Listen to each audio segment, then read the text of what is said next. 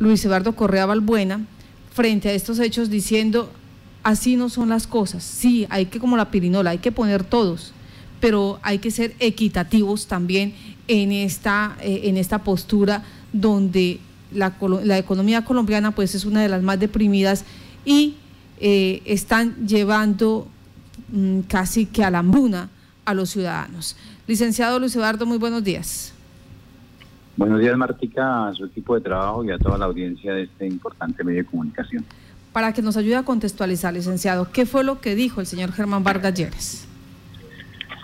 Bueno, el señor Germán Vargas Galleras, que es un tipo arrogante, potentado, de los más ricos de este país, ha escrito una columna en el tiempo el día 3 de, de este mes, donde plantea prácticamente una reforma laboral.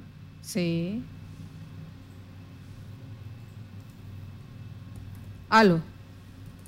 Licenciado Luciardo Correa Balbuena, ¿nos escucha? Bueno, vamos a retomar.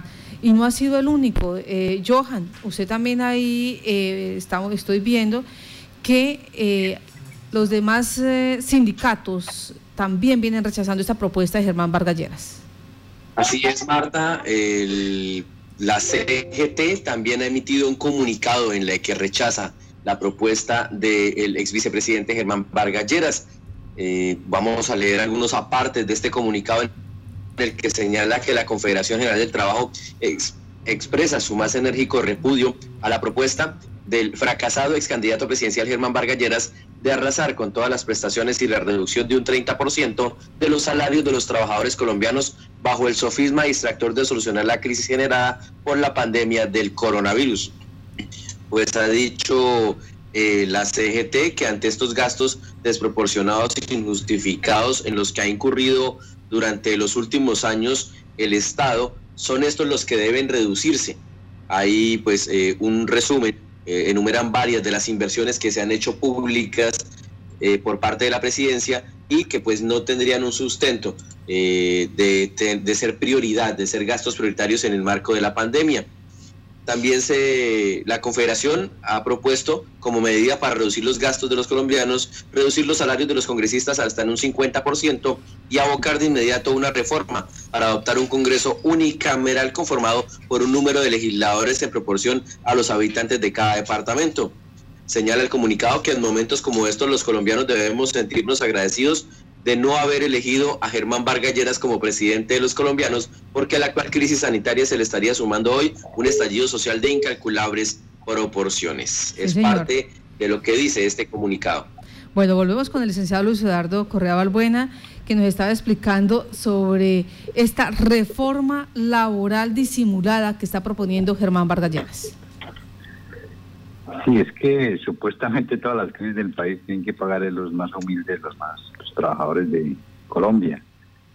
Recuerden que la ley 50 quitó la retroactividad de las antillas, quitó una serie de derechos y todas las reformas eh, laborales, pues lógicamente tienen que pagarla los, los, la, la, clase trabajadora. Después hubo una crisis y entonces que no, que el 2 por mil después que el 3 por mil, eso era transitorio, y después que el 4 por mil. ¿Y quién lo paga? Los más humildes.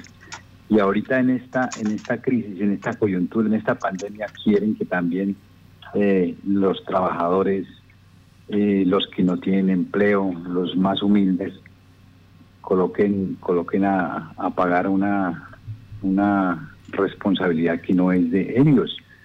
Aquí tiene, tiene eh, el señor Vargas Lleras, que es el potentado, el autoritario, el de cuna, el de cuna, el delfín, el que tiene muchas propiedades, venir a plantear que es necesario reducir los salarios mínimos.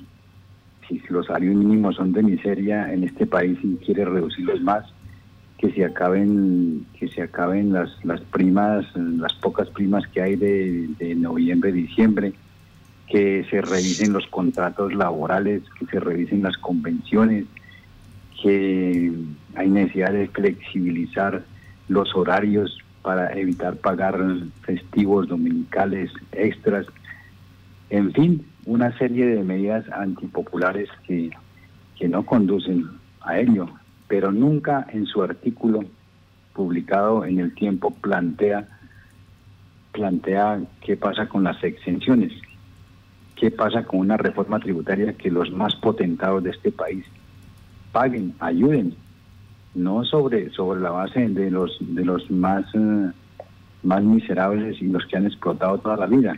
Entonces eh, es, es, un es un tipo que, que está haciendo coro con, con el Consejo Gremial y que está haciendo coro con sectores del gobierno.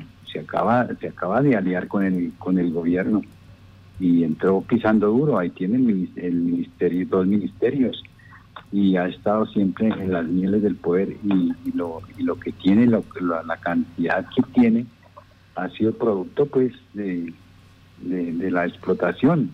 Hasta ahora se dio cuenta, fue vicepresidente de la República y hasta ahora se dio cuenta que el 15%, el 15.5% de, de, de habitantes están en el desempleo. Entonces, es un tipo que realmente a uno le da entre indignación y asco esos artículos que, que propone y eso eso está hilvanado con, con el Estado, está hilvanado con los gremios, está hilvanado con los poderosos para seguir exprimiendo a los más humildes de Colombia. Sí, señor. ¿La propuesta cuál sería entonces? ¿La propuesta de él? No, la de ustedes, o sea, como sindicatos, como Ah, no, se han hecho varias propuestas. Aquí, aquí eh, hay dificultades económicas del país, claro, pero hay propuestas que no tienen que recaer sobre la clase trabajadora. Tienen que revisar el tema de la deuda externa. Se puede refinanciar la deuda externa y un, un recurso. Hay bonos de deuda pública y se puede y se puede emitir moneda a través del Banco de la República. Hay que eh, mirar una reforma tributaria de tal manera que las exenciones que hacen le hacen a los potentados, que son de muchos billones de pesos, eh, entren a ese a ayudar, no, no, no únicamente los pobres de este país. Eh, igualmente los, los, los créditos, hay posibilidades de créditos. Eh, y entonces aquí lo que pasa, Martica, es que en este país tiene la, la, peor pandemia que hay es la corrupción. Hay casi 60 billones de pesos anuales en corrupción. Hasta, hasta esta coyuntura de, de, la pandemia hay vicios de corrupción, ¿cómo será el resto?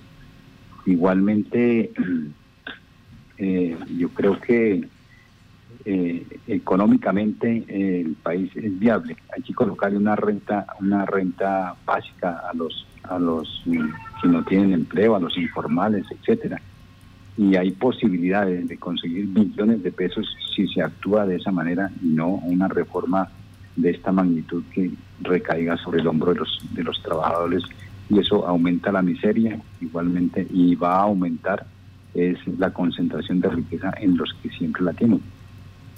Pues, eh, o sea, para tener esta, eh, esta oportunidad sería que el gobierno entrara a, revisar todas estas situaciones que se están presentando con ese 15.5% de habitantes que están en desempleo, eh, en, condición de desempleo, y el resto que son trabajadores, mm, digamos un 40-50% de la población colombiana que no gana más de un salario mínimo legal vigente y que le toca de ahí pagar su seguridad social y sus prestaciones sociales.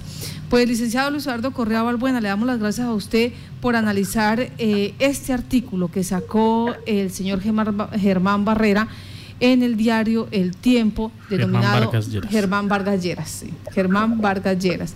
Llegó la quincena. Nuestro país se ha quedado muy corto al decretar medidas extraordinarias para proteger el empleo, ha dicho él.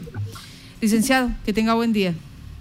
Bueno, Martica, usted es muy amable y a la audiencia que se sintonice porque es que no puede seguir recayendo recayendo la responsabilidad del Estado en los trabajadores.